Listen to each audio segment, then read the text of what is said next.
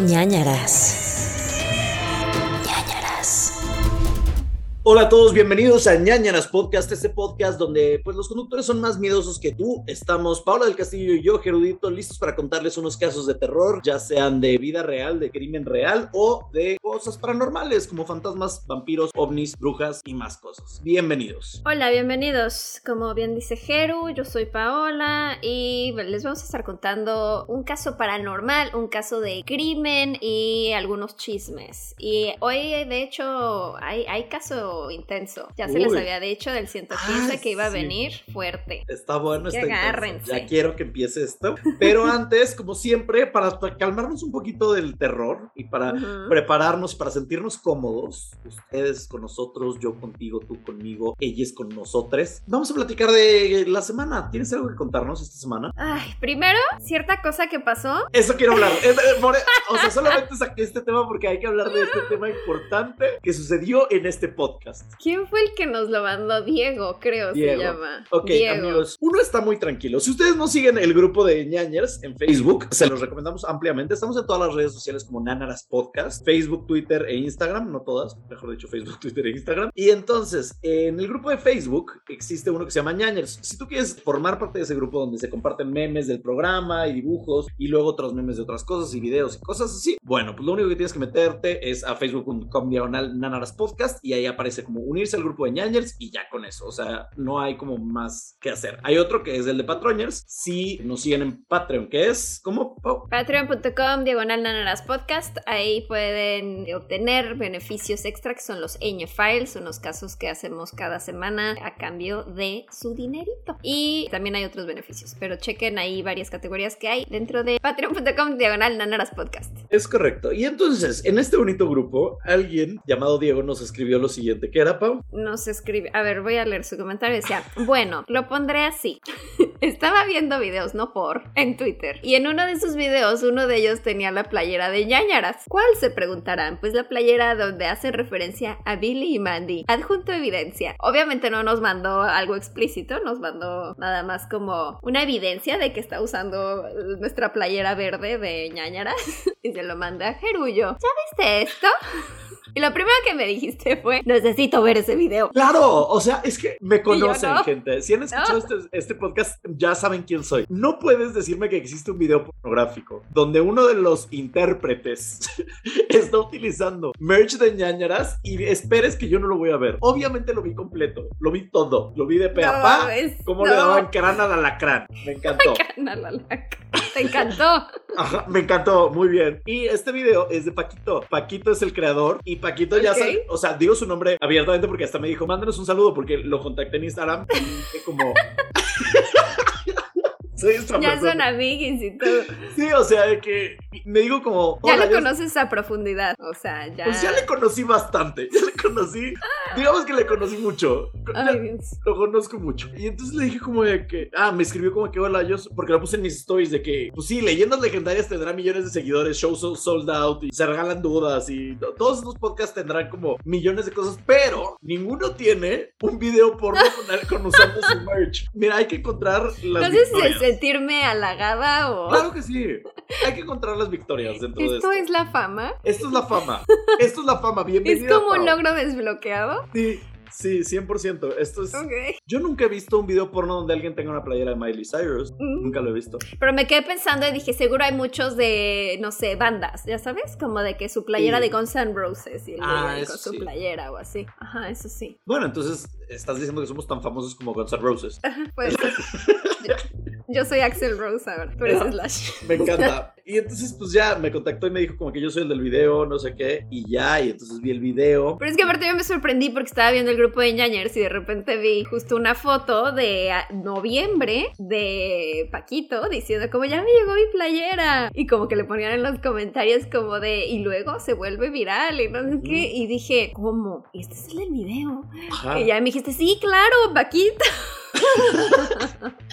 Ay, qué risa. Se Pues, entonces, gracias, gracias Paquito por ese momento. Gracias, Diego, por encontrar ese video. Les voy a contar la anécdota. El punto es que él tuvo sexo con su vecino, jardinero, no sé, algo así pone en la historia. El punto es que, o sea, iba a grabar su video para su OnlyFans o como se llame, porque no es OnlyFans, es como otra plataforma. Y entonces la persona esta le dijo, necesito utilizar una playera porque tengo un tatuaje o tengo una marca o tengo una seña que no quiero que nadie vea porque me pueden reconocer fácilmente. Y entonces le hizo fácil, vio la playera de así, no ponte esta, da igual.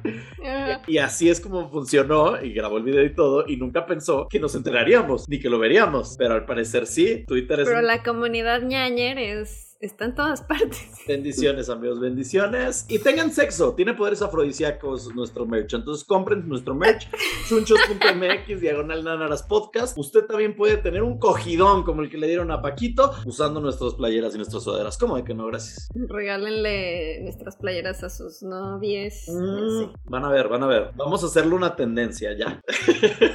Vemos, vemos. Muy bien. Yo traigo ahorita, por ejemplo, la de Rebelde Maquillada. Bueno, Rebelde Maquillade, perdón. Me Y- encanta. Para que vean. A ver si, a ver si hoy pongo un cogidón. A ver. Y mándenos sus fotos, sus videos. No necesariamente pornográficos, Hola. gracias. No, pero por ejemplo, el otro día una de nuestras ñañers también subía como su playera de que se había ido a vacunar y así. Entonces mándenos sus fotos. O sea, ¿Mm? no explícitas, por favor, pero. O sí, o sí. No, bueno, es que yo ahora estoy viendo el Instagram, entonces lo voy a ver yo. No importa, yo también lo veo de repente. X, está ch- O sea, Yo no quiero no, ver no, pics. no, no, no queremos ver eso, tienes razón. No, o sea, estaba pensando, es que ahorita fue una gran anécdota y estuvo padrísimo, pero fue porque hizo un video porno al respecto. Si hacen un video porno al respecto, sí mándenoslo. Ah, O o sea, ¿te gusta andar de boyerista? Si No, te lo mandan a ti, dices no. Pero si estás con alguien más, sí lo quiero ver. No, porque es público, porque es público. O sea, si es como, como Paquito que lo hizo como de una manera pública y si hacen un video porno público, sí lo quiero ver, pero si es algo privado, o sea, no nos manden nada que no estarían cómodos que estuviera en las redes. Ok, pero tampoco dick pics. Por eso, dick pics, yo no está, o sea, si no estás cómodo que tu dick pic esté al, en Twitter, así casual de la vida, no nos lo mandes. Ahora No, sí. porque además, o sea, no Bueno, solo no de que ellos estén cómodos, nada. sino de, ajá, o sea, es que ya sabes, cuando te mandan una dick pic es como de, pues mira, ahí está. es como de, no quiero ver, no quiero ver. Tienes razón, o sea, solo mándenoslo si, está, si hay algo chistoso, no hay buena historia al respecto. O sea, si, si es como de que no manches, me estaba tomando una dick pic y hay un fantasma atrás y traigo la playera de ñañaras, sí, mándalo. Ok, Es una coincidencia muy extraña. Ajá, podría ser, no sé. O no sé, algo padre sí, pero no- nada Bueno. más así, porque sí, no, no nos manden eso. Bueno, ¿Ok? Se aclaró el punto. Ay, qué gran tema. Por favor, gracias. Palabras por favor, gracias. Por favor, gracias. Gracias, gracias. ¿Qué más tenemos que debatir? ¿Quieres ya recomendaciones o, o qué más? Sí, sí. Quiero hablar con ustedes sobre una recomendación de esta semana. Ok. Yo seré muchas cosas, pero Ok. normalmente no soy muy creyente de los mediums. Ujú. Me parece gente charlatana, me parece gente No estafadora. Ujú. Y acabo de ver Nightmare Alley de Guillermo del Toro y ahí me lo ponen muy claro, ¿no? Ujú. Entonces, yo no creo en esas cosas. Pero esta semana yo estaba sentado viendo la tele, viendo las películas del bonito Oscar. Cuando mi hombre, mi vato Cachocantú, me dice, ay, mira eso, está en la tele, se llama Life After Death. Y dije, ah, pues vamos a ver qué es. Le pongo play. Life After Death es el reality de un medium, que es el Hollywood medium, que se llama Tyler Henry. Ay, mi mamá es fan, fan número uno de Primer episodio yo le dije a Cacho, estoy harto, este hombre es un estafador, es un mentiroso, está engañando a la gente por su beneficio propio y además no se vale que juegue con los sentimientos de la gente así. Pero todos los artistas lloran, todos los que van de invitados siempre les dice cosas atinados. De nuevo, Atinadas. ese fue el primer episodio, porque yo le decía, yo lo hago en mi programa de entrevistas, o sea, yo sé cómo estoquear a la gente como para encontrarle datos que nadie sabría, ¿sabes? Voy en el episodio 6, soy el más fan de Tyler Henry, quiero que me haga una lectura, Neta. me he convertido en Tyler Henry Lieber. Creo, confío 100% en su poder, en sus habilidades y en su don, y que está aquí para mejorar el planeta. Además es bueno, es como lindo. Es lindísimo, o sea, es- su novio es increíble, su mamá es impresionante, su, su, uy, chisme, su abuela, su abuela no es su abuela, se enteró después, Mm. pero es eh, asesina serial, mató a dos personas. Pero porque no es su abuela. Vean la serie Life After Death, pero el punto es que se entera que su mamá, al principio de la serie, se entera, o bueno, dice que se entera que su mamá no es su mamá realmente, sino que algo pasó ahí raro. Ok. Y entonces, durante la serie, sí ves estas lecturas a las personas, pero también ves la historia o el viaje de la mamá y el hijo tratando de conectar con su verdadera madre, o bueno, su verdadera abuela, la abuela de, de. Tyler Henry, y qué es lo que sucedió, por qué hubo este switcheo y por qué no su abuela no es su todo eso lo van a ver. Pero, ajá, asesina serial. Entonces, asesina serial, contacto con el más allá, paranormal y, demás. Entonces, creo que es buena recomendación, creo que tiene que ver, aunque no es de terror. No vayan a pensar que se van a morir de miedo, no. Van a llorar más de lo que van a tener miedo. Ok. ¿Y está en Netflix? Netflix. Deliciosa serie, deliciosísima. ¿Y cuántas temporadas son una? Hasta ahorita va una, van como, son como ocho episodios de la primera. Aparecen de repente, como dices, celebridades sillas o algo así. Eh, es que el programa que tenían según yo sale como en E! Entertainment y siempre es eso, es como en cada episodio sale un artista diferente. Muchos son como de la ayer, luego no saben ni quiénes son, pero, sale de que Drew Barrymore y ajá. Sí, está bueno, amigos, la verdad, sí, sí, sí, está chistoso, está chido. Me hizo feliz y no sé por qué. Ah, y, y algo que se me hizo bien interesante es que de repente este hombre tiene como, como que tiene muchas prácticas, ¿no? Entonces, como tiene este don, de repente hace otras cosas como para conectar con el otro plano astral. Y en una de esas lo ves como frente al espejo, con la luz apagada. También tiene un cuarto que es todo oscuro y nada más tiene una luz y entonces ahí también como que se conecta con el mundo y entonces le aparecen cosas y ve cosas. Y está de miedo, eso sí, porque de repente ve caras, de repente ve personas y en una de esas está viendo como el espejo y dice, me empezó a dar mucho miedo porque vi que salía una persona muy enojada y estaba al lado de mí. Y dijo, y esto es algo que ustedes pueden también hacer. Y leí al respecto y esto es algo que también pueden hacer, que se supone que en realidad no tiene nada que ver con el plano astral, es más como que tu mente, si estás, por ejemplo, viendo un espejo fijamente, tu mente empieza a imaginar y se empieza a volver muy vívida tu imaginación, entonces puedes ver como cosas alrededor, personas y todas estas cosas. Yo no lo voy a intentar, pero si ustedes quieren hacerlo, adelante. El otro día escuchaba en un podcast que justo decían que así puedes ver como tus vidas pasadas, o sea, como que si te quedas, no sé, 15 minutos frente al espejo, como nada más viendo tus ojos, o sea, siempre pasa eso, como que se empieza a transformar tu cara, pero que de cierta forma puedes ver como tu rostro anterior, o sea, como de cómo te veías en otras vidas. Pero no sé, me da miedo. Alguna vez lo hice cuando estaba chiquita y como que sí me dio miedito que justo como se empieza a mover todo. Y dices, mm, no, mejor no. No sé si vaya a abrir un portal aquí.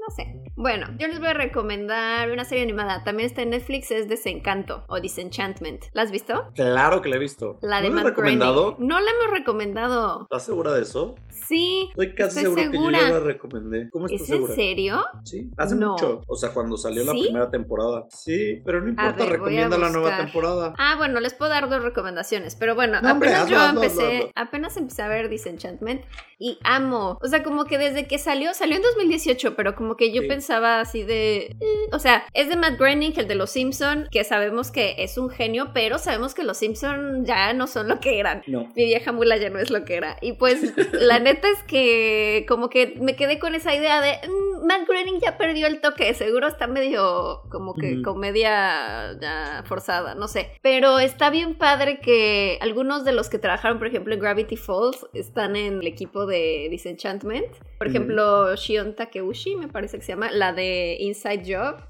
que es la otra serie que les recomendé hace unas semanas, de como dos meses creo.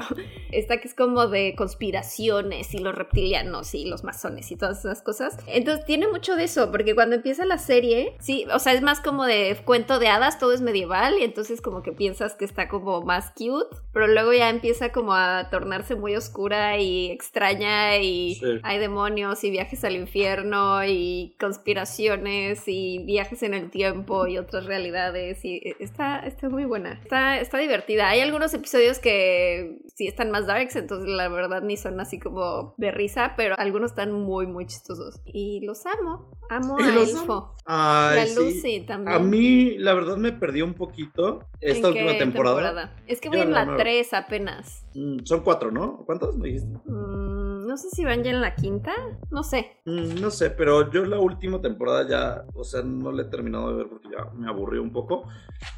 Pero las primeras dos, tres temporadas me parecen bien increíbles, bien, bien increíbles. Entonces sí, sí vean. Siento que entonces sí ya la recomendaste. ¿Por qué? No sé, como que estoy pensando en la imagen en Instagram. Sí, ¿verdad? Yo Creo también que sí, alguna vez salió. Bueno, pero no importa, está bien. Estoy repitiendo recomendaciones últimamente, perdonen. O sea, yo cuando empecé a escribir el caso de hoy tenía la duda si ya lo habíamos hablado. Entonces, mira, mientras no repitamos casos, y si no, lo vuelven a vivir, vuélvanlo a vivir, porque nosotros tenemos amnesia. Entonces, no pasa nada. Y además, se vale porque era tu recomendación, pero ahora es mi recomendación. Exacto, 100% se vale, completamente de acuerdo.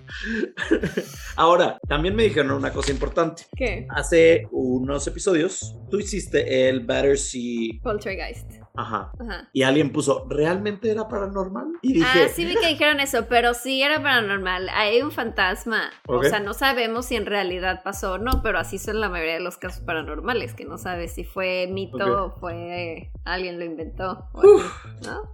Está Sí, bien, paranormal. está bien. Ahora También me el otro salen día... con que los poltergeist son crimen o qué. También el otro día a mí me juzgaron porque algo dijeron de que eso no es crimen o algo así. Y dije, bueno, miren, ahí vamos, estamos en el camino del Señor.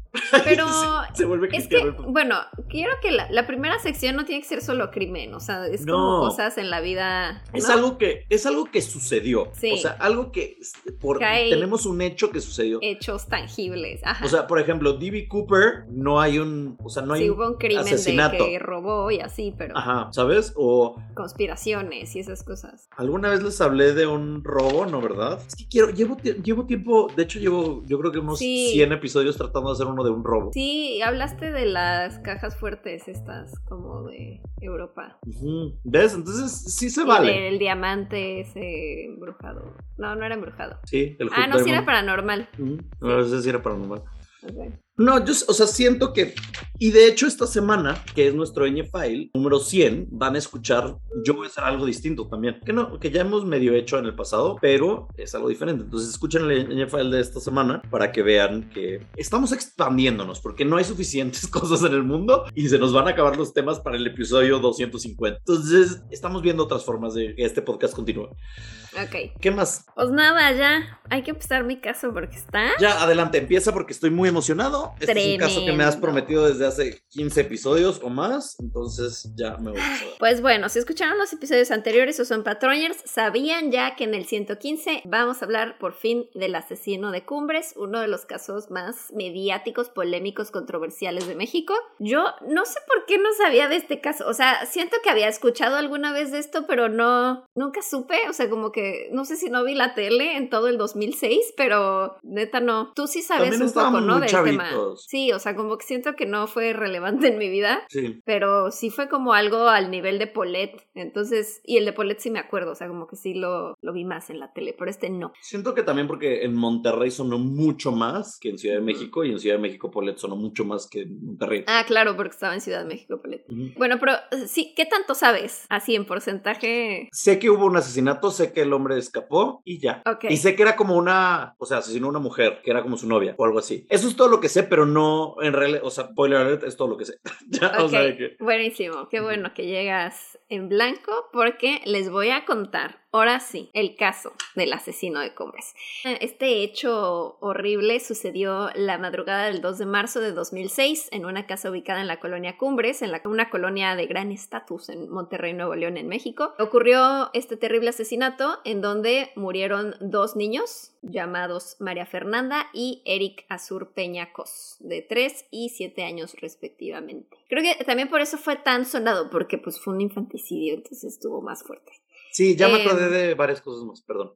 Continúa. Este caso ha sido muy controversial y desde, desde entonces han habido varias versiones de qué fue lo que sucedió, entonces por eso se volvió cada vez más mediático. Los protagonistas de esta historia son Erika Peñacos, una joven que en ese entonces tenía 19 años y tenía una relación sentimental con un chico de 21 años llamado Diego Santoy. Les voy a contar primero quién eran ellos dos. Su biografía, Diego Santoy Riverol nació en Tijuana en 1985, su infancia fue aparentemente normal, no hubo ningún episodio violento, traumático, tenía una buena relación con sus papás, con sus hermanos, tenía dos hermanos, bueno, tiene. Se mudó con sus papás de Tijuana a Monterrey, los que lo conocían dijeron que era un chico tranquilo, no le gustaban mucho pues, las fiestas, era sano, este, no sé, tenía 9.9 de promedio en, en la escuela, o sea, era como bastante estudioso. Creció entre Monterrey y Matamoros. De los únicos como antecedentes que llegó a tener es que cuando tenía 16 años se robó bebidas alcohólicas de un establecimiento en Matamoros y sus padres se divorciaron, así que él y sus hermanos se quedaron a vivir en Monterrey con su madre y él empezó a estudiar en la Universidad Autónoma de Nuevo León, Ingeniería Mecánica. Por otro lado, Erika nació en 1988 en Guadalajara. Fue la segunda hija de cuatro hermanos. Era hija de un matrimonio famoso y adinerado de Monterrey. Sus padres eran dos astrólogos. ¿Qué? Qué cabrón, ¿no? Que sus papás sean astrólogos. Bueno, no sé, porque está, está rara esta familia. Ahorita les contaré, pero Pero además, qué cañón que fuera una familia adinerada porque los dos eran astrólogos. o Ajá, sea, ¿qué tanto raro. negocio hay en la astrología en Monterrey? Exacto. Pero es que ella, la mamá, Teresa Cos, salía en la tele y era, era como una monividente, o sea, tenía, era reconocida en la televisión. Y el padre era Gonzalo Peña Tames. Y eran cuatro hijos, Azura, Erika, Eric Azur y María Fernanda Ishtar. O sea, no tenían mucha creatividad de nombres. No, ¿qué, qué- o sea, ¿qué pedo con Erika Azur? O ¿Qué sea, primero tienes a Erika y a Azura y luego el otro le dices Erika Azur. Asura, que no es una compañía de seguros de coches. Sí, ¿no? Suena, Mm. suena como compañía, claro. Bueno, el matrimonio de los Peñacos se separó y Erika quedó muy resentida con su madre por esto y se peleaban todo el tiempo. Además, se dice, dicen las malas lenguas, que se enteró, o sea, como que está este rumor que los dos pequeños, los que murieron, eran medios hermanos porque Teresa había tenido un amorío y entonces eran de otro señor, esos Teresa. hijos, pero que el señor Gonzalo les puso su apellido, pues, o sea, los reconoció legalmente. Y entonces, pues, o sea, como que se sabía esto en la familia y entonces se rumora que Erika como que tenía resentimiento de sus hermanos porque pues eran de otro señor y pues como que la mamá, no sé, era como muy desentendida de, de estos niños. Los niños casi siempre estaban solos y habían contratado a una mujer llamada Catalina Bautista Juárez que se encargaba de cuidar a los niños todos los días mientras que Teresa no estaba. Diego asegura que la relación entre Erika y su mamá era muy tensa, pero Catalina, la empleada doméstica, dice que ella nunca vio ninguna discusión entre ellas. Hmm, Katy. Vemos, le, le dicen Kat. Ah, sí, Katy. Katy. Ok, ¿cómo se conocieron? Diego fue invitado a una fiesta de 15 años en un antro que se iba a festejar a lo grande y él asistió y conoció a Erika, que era dos años menor que él. Ambos se enamoraron al instante y comenzaron una relación que duró cerca de tres años. ¿Era una fiesta normal o era de disfraces? ¿Normal? Ah, ok, porque ¿Por si qué? no, Chance y Erika estaba haciendo Erika Peña Cosplay. Bye, con permiso. Se acaba este podcast. No, no, y tú no, normal. no, no, no, no, no. Continuemos. Algunas personas los veían como la pareja perfecta y decían, "Ay, es que algún día se van a casar. Además, ya sabes, como que sociedad Ajá, mexicana, de, ay, ya, este, todo mundo de que empieza a tener un novio ya te quiere casar, ¿no? O sea, no mames, tenían 19, tampoco estaban. Sí, sí por eso salió el documental de, el de Cindy la Regia, ¿no? Ajá. Nunca vi Cindy la Regia. Es un gran documental, chécalo. No es un documental. en mi mente lo es. Dame chance.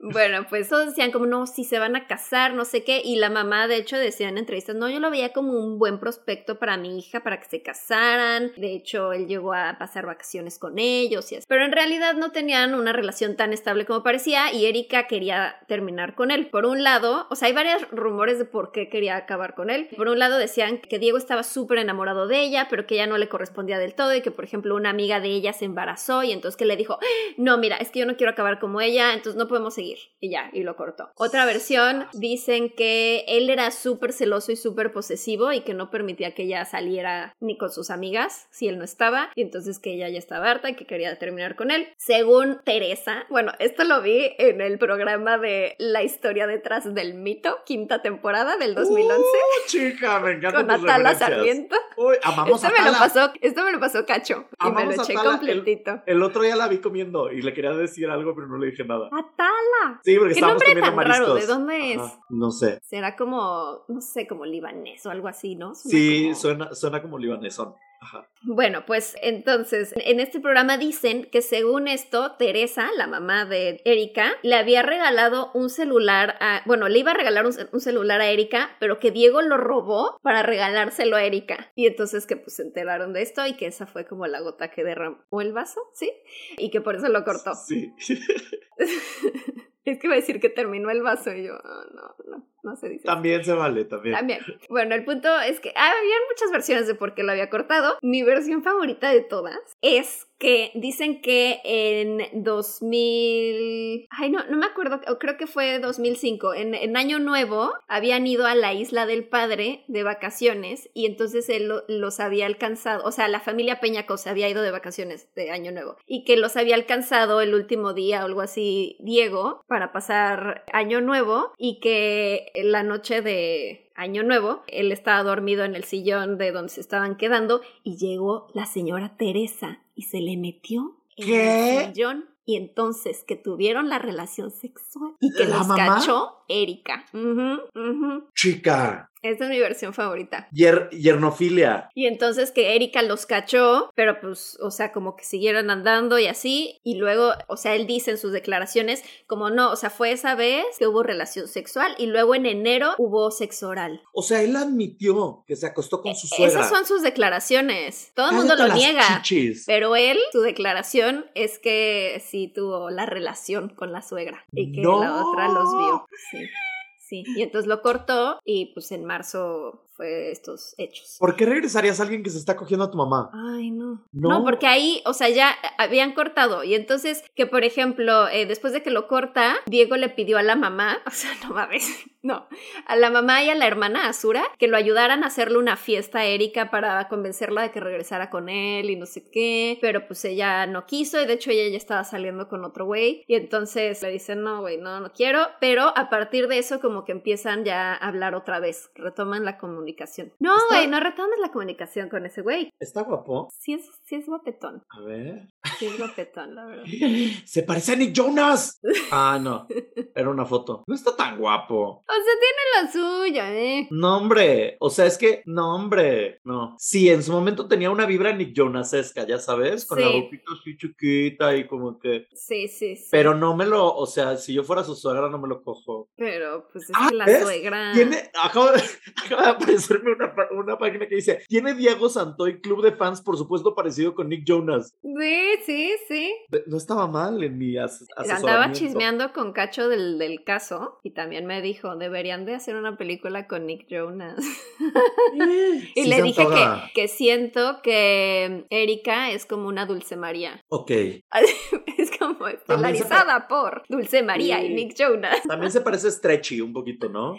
Güey, ya, es neta. Me dijo lo mismo Cacho ayer. ¿Neta? Están muy conectados. Ya sé. O ya habían hablado de esto. Gente, perdón, tuvimos que cortar un segmento, un fragmento porque iba a revelar intimidades sobre alguien, pero ja, continuemos. Gracias, Vela, por contar esto. Bueno, entonces, pues lo corta, ¿no? Él sigue con que quiere regresar. Teresa se va Hermosillo, porque resulta que está muy extraño esto, pero que cada, ella dice en, entrevistas, como cada más o menos cuatro veces al año tengo que asistir por trabajo a unos eventos, era como unos eventos esotéricos. Entonces tenía que ir de viaje a Hermosillo, se va a Hermosillo y pues iban a quedar los niños en la casa con Katy, ¿no? Y Gonzalo, el papá, pues él vivía en su casa, pero pues como que la verdad en todo el caso como que siento que él ni al, o sea, no figura, o sea, como que nunca está presente, no veo nunca que haya declaraciones de él ni nada. O sea, estaba en la eh, luna el astrólogo. Exacto, exactamente.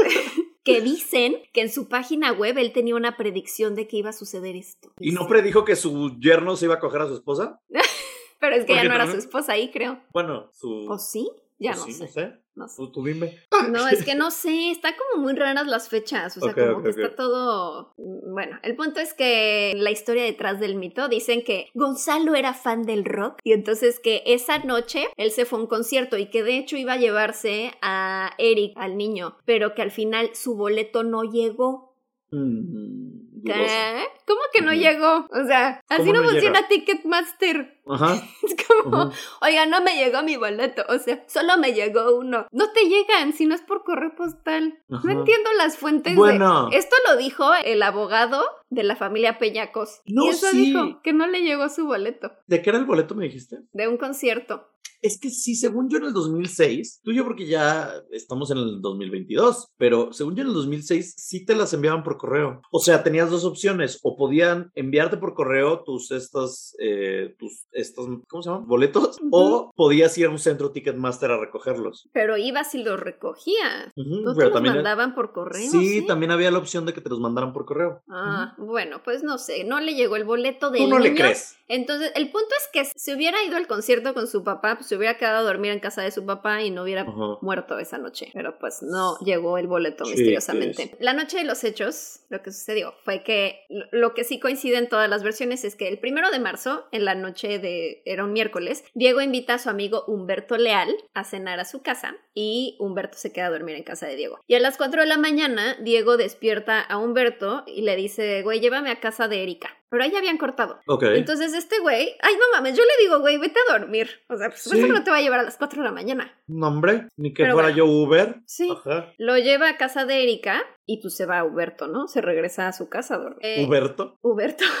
El Huberto se El regresa. Y entonces Diego está, se sube al cuarto de Erika, que aquí también hay como varias versiones. Algunas dicen que se metió él, otras dicen que pues ella le abrió, ¿no? ya sabes, no sé. El punto es que están en, en el cuarto de Erika, están discutiendo y luego se bajan a la cocina. Era de dos plantas la casa. Y les voy a explicar la distribución porque es importante como entender dónde estaba cada quien. En la planta alta estaban tres habitaciones donde dormían Azura, Erika y Eric. Y en la planta baja estaba la recámara principal que era de la señora Teresa, pero como no estaba, en esa habitación se estaba quedando Katy, la señora que, las, que cuidaba a los niños, y la niña María Fernanda. Y abajo, en esa planta baja, estaba también una cocina y una lavandería. Y atrás de la casa había un, un despacho como de Teresa donde trabajaba. El punto es que están... Es que no sé qué, qué versión darles primero. Les voy a dar la versión de Diego, ¿ok? Ok. Según Diego, cuando andaba con Erika, el plan que tenía en secreto era que en las noches, cuando ya estaban todos dormidos, él se metía a escondidas para que tuvieran relaciones, Erika y Diego. Y entonces, pues, según él, ese día, Erika le llamó para decirle como, güey, no hay nadie en mi casa, ven, va a tener sexo. Y Pero, entonces... ¿cómo? No estaban casados. No, y ya no andaban. Peor aún. Desde ahí, desde ahí ya veo, desde ahí yo ya veo un crimen. Desde ahí yo ya veo Sí. un Pero ¿Por pecado. qué hasta las cuatro? ¿Por qué se esperó hasta las cuatro? Qué flojera. Qué hueva, ni siquiera había Netflix en esa época. No, ¿Qué haces? ¿Qué hacía? Escuchando música. Escuchando los Backstreet Boys. Bueno, pues la versión de Diego dice que pues ya se habían reconciliado y que habían bajado a la cocina y que de pronto uno de los hermanitos de Erika, Eric, bajó porque escuchó ruido y entonces baja y dice me hice pipí en la cama y entonces Ay. se va hacia la lavandería que estaba al lado de la cocina para cambiarse, para agarrar ahí como algún calzón limpio, no sé. Y entonces Erika al verlo se enoja mucho porque según Diego toda la familia estaba harta ya de cuidar a los niños pequeños, de llevárselos a la escuela y de estarlos aguantando porque la mamá nunca estaba para hacerse cargo. Entonces cuando Erika ve al niño que se hizo pipí se enfurece y le pide a Diego que sostenga a su hermano y que no lo suelte y que después ella toma un cuchillo y se lo clava. Erika Puñaladora. Erika. Ajá. Y entonces dice Diego que pues se queda inmovilizado después de lo que hizo Erika y ella le dice no pasa nada, todo está bien, no sé qué. Todo está bien, estoy destripando a mi hermanito, tú No, no hay tranquilo. pedo, ajá. Y el niño estaba muerto en la lavandería. No manches. Después, Erika le dice a Diego que le ayude a conseguir una cuerda. Y entonces dice Diego como de, ah, este, esta de las persianas está bien, ya sabes, como las que subes las persianas. Y ella así como de, sí, está bien. Y entonces de pronto se escucha que María Fernanda, la otra niña, la chiquita, baja las escaleras y Erika la llama y le dice, ven, vamos a jugar un juego. Vamos a jugar a que eres un perrito. Y entonces que la niña se pone como si fuera perrito. Y cuando Erika le dice como de, ay, te voy a poner tu correa. Y se la pone en el cuello y la empieza a ahorcar. ¡Ah! Esta es la versión de Diego, ¿ok? Y entonces dice Diego que no supo cómo reaccionar, que Erika nuevamente le dijo, todo va a estar bien, me tienes que golpear para que parezca que alguien se metió a la casa. Y lo hizo. Entonces eh, le da un martillo y le dice, pégame con esto. Y entonces dice Diego que pues él no quería golpearle fuerte. Y entonces, o sea, como que ella le dijo, dame un golpe fuerte, pero pues que él le dio como tres golpes en la cabeza, pero no tan fuertes porque no quería darle uno fuerte. Entonces le dice como, de, no va a funcionar así, mejor clávame un cuchillo y ya, vete. Y entonces que le da un cuchillo. Es que nada de esto suena real. Le da un cuchillo y entonces él le clava un cuchillo en el cuello y en la espalda y se va. Esa es la versión. Ajá. Y entonces se va a casa de Humberto Leal, su amigo, Ajá. quien es muy leal y entonces le da ropa limpia. Huberto. Y el Huberto. Y le pide como de, güey, o sea, ¿qué pedo estás lleno de sangre? Vete. O sea, no quiero estar involucrado en esto, ten ropa, pero vete. Entonces, esa es la versión. Bueno, ahorita les cuento también qué pasó con Katy. Pero la versión de Erika. es Ah, sí, ¿qué pasó con Katy? Ajá, bueno. Ok, la versión de Erika es que pues ellos ya habían terminado, Diego tenía celos de que ella estaba saliendo con alguien más y entonces que pues está en la noche en su casa y de pronto alguien entra a su cuarto con un pasamontañas y Erika le dice como de sé que eres tú Diego, o sea como que habló o algo así, le dijo ya sé que eres tú Diego, quítate eso, entonces se quita el pasamontañas y empiezan a discutir en su cuarto. Güey, es que si tienes un novio, aunque te pongas un pasamontañas, dominas quién es cuando entra, ¿sabes? O sea, no es como que... Ah, no, y además como en teoría se iba en las noches, o sea, de que seguro ya sabía por dónde entrar y así, es como ya sé que eres tú, güey, o sea. O sea, ¿y qué pensó? ¿Que es como Superman de que me pongo unos lentes y ya no me reconoce? Sí. O sea, no, no, no funciona así. A mí lo que me, me causa, bueno, ahorita les digo, lo del pasamontañas, como que siento que a veces está en unas versiones y en otras no, entonces no sé si existió el pasamontañas o no, porque si existió, siento que eso lo incrimina 100%. Claro. ¿Por qué entraría con un pasamontañas? Si, no, va a ser algo malo. Sí. Entonces ella dice que entra con un pasamontañas. Tal vez iba a, ser alpinismo de la casa. Tal vez, sí, tenía mucho frío. Ambos discuten en su cuarto y luego bajan a la cocina. Entonces baja Eric, eh, que se hizo pipí, y entonces esta versión dice que Diego lo ataca y después baja María Fernanda al escuchar a su hermano y Diego toma la cuerda de las persianas y le dice vamos a jugar un juego, ponte como un perrito y la estrangula con esa cuerda. Después de atacar a sus hermanos, golpea a Erika con un martillo, luego toma un cuchillo y la apuñala en el cuello y en la espalda y después Diego escuchó que Catalina, la nana de los niños, estaba como yendo hacia la cocina y entonces la encierra en un baño y le apunta con una pistola a la cabeza. Entonces, o sea, ¿qué pedo? hay una pistola, entonces, pero estas son las versiones de Catalina y de Erika. O sea, Catalina y Erika tienen la misma versión. Sí, de ah, que había un pasamontañas y que había una pistola. Ajá. Y entonces, eh, pues que le apunta y le dice como, o sea, le empieza a amenazar, como de te voy a matar, no sé qué, si haces algo, no hagas nada, no sé, y la amarra. Y luego se va, o sea, huye de ahí, agarra el, el coche de Erika, se lo roba y se va, huye. Pero, ah, bueno, para esto antes, como que no sabía qué hacer con Katy y entonces que la echen en la cajuela del coche Ajá. y se va con Katy en el coche. Y Erika desangrándose con el cuchillo en el cuello en la casa. Sí, en la cocina ahí, tirada. Lo que sí pasó es que pues se fue con su hermano Mauricio y cuatro días después los localizaron y los detuvieron. ¿Y Katy seguía en la cajuela? No, no, no. Llevó a... perdón, está medio confuso, pero sí, manejó como afueras de Monterrey y dejó a Katy ahí en un lugar y que ella le dijo, pero ¿cómo me va a regresar? Dame dinero. Katy, te están dando vida. O sea, que Katy... Katy bien rebelde y maquillada le dijo, deme dinero, ¿cómo me va a regresar a la casa. Amamos a Katy, amamos los huevos de Katy que no te mató, acaba de matar a tres personas y todavía le dices como que, oye, pues ¿cómo va a regresar? O sea, ¿qué es esto? Esta fue mi parte favorita porque estaba viendo, o sea, estaban entrevistando a Katy en, el programa este de la historia detrás del mito y decía como de, y entonces ya me soltó, pero le dije, ¿y cómo me va a regresar a la casa? Deme dinero, deme 5, 10 pesos, ¿cómo me va a regresar? Y entonces ya que le dio 10 pesos este güey, y ya dijo como, no, pues ya me regresé, pues a ver qué había pasado en la casa. como, ¿qué estaba pasando? Ella nunca, Katy nunca vio los, los cadáveres, los cuerpos. No. O sea, ella, ella es que en su mente nada más la, el güey enloqueció, la amarró, la apuntó con una pistola, la amedrentó y luego la subió a una cajuela y luego la dejó a media hora de ahí. Les voy a decir ahora sí como en orden, según como los forenses, cómo sucedieron las cosas en orden, porque fue, o sea, este güey llega a las 4 de la mañana, están discutiendo y están ahí un rato, luego baja el niño a la cocina, lo matan ahí al lado de la cocina en la lavandería, luego a las 6 de la mañana se despierta Katy, va a la cocina, es interceptada por Diego, la mete en el baño. A las 7 de la mañana, una hora después, se despierta María Fernanda, que estaba en la planta baja, va a buscar a Katy a la recámara de arriba y luego baja y ya cuando baja la matan en el cuarto de el principal, donde se había dormido y la dejan ahí en el closet de la señora Teresa. Este, sí, o sea, pero en el piso. Y a las 8 de la mañana llegó la secretaria de la señora Teresa Cos porque pues, ves que atrás había un despacho y mm. entonces no tenía que entrar, creo, por la casa principal, sino que entraba directo al despacho y, y como que ahorita les digo qué pasó. Ok, sigue.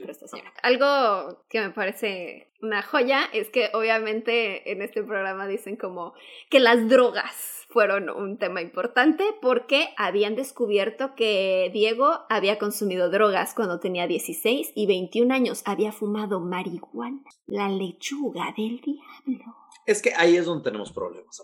Ahí es donde empiezan los problemas. Cuando nadie, nadie hace eso, nadie mata marihuana. O sea, nadie, se fuma un, porro? y decide matar a alguien. Eh, no, funciona así. O sea, tal vez alguna otra droga, supongo que, no sé, crack, y estás en otro pedo, pero marihuana creo que funcione de esa manera. Pero es que en el 2006 creo que sí era como de que son drogas fuertes. Y de hecho en una entrevista Erika dice como de, sí, yo una vez en su coche vi un sobre con marihuana, así que supongo que sí consumía drogas, pero nunca frente de mí. Ay, sí.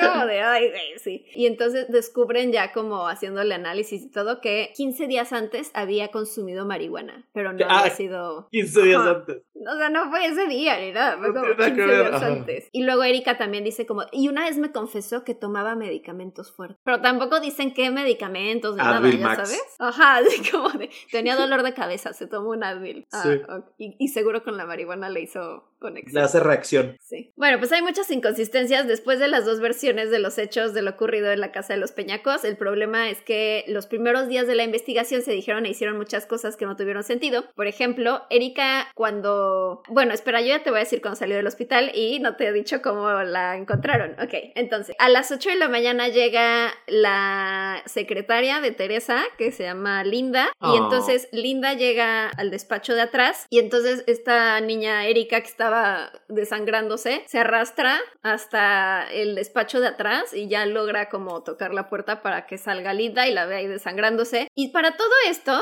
Azura, la otra hermana, no escuchó nada. Azura dormida en su cuarto. Azura dormida profundamente.